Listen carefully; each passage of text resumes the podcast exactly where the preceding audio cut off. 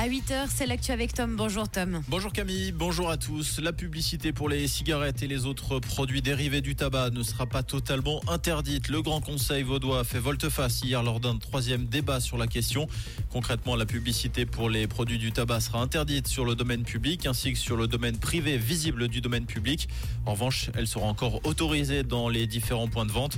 La conseillère d'État en charge de la santé, Rebecca Ruiz, a estimé que la situation actuelle était déjà passablement restrictive et qu'une interdiction totale de la publicité pourrait s'avérer non conforme d'un point de vue constitutionnel. C'était hier que la Suisse a présenté sa candidature devant le Comité international olympique pour l'accueil des Jeux olympiques d'hiver 2030. La France et la Suède, les deux concurrents de la Suisse, ont également présenté leur projet hier devant le CIO.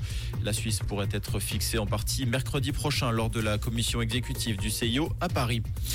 La ville de Lausanne a avancé de 10 jours l'ouverture de certains de ses hébergements d'urgence. Deux nouveaux espaces d'une capacité totale de 50 places sont ouverts au sein de l'abri PCI de la vallée de la jeunesse. 42 places supplémentaires ouvriront dès le mois de janvier à l'avenue de Tivoli.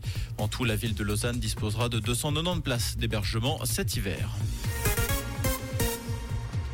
L'animateur français Sébastien Coé est visé par une plainte pour agression sexuelle. La plainte a été déposée par une femme de 25 ans, mineure au moment des faits.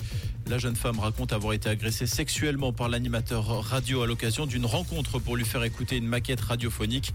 Sébastien Coé nie fermement ses accusations et a même déposé une plainte pour dénonciation calomnieuse en retour.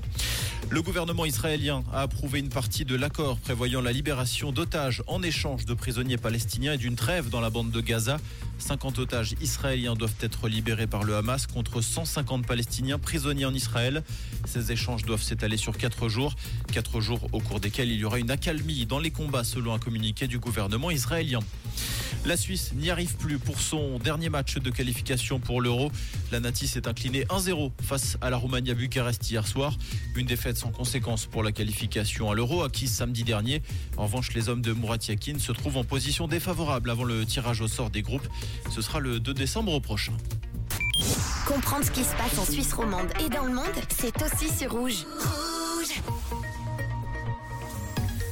Et pour ce milieu de semaine, un petit peu de brouillard possible à proximité du Jura, de belles éclaircies et toujours une bise sensible sur la région.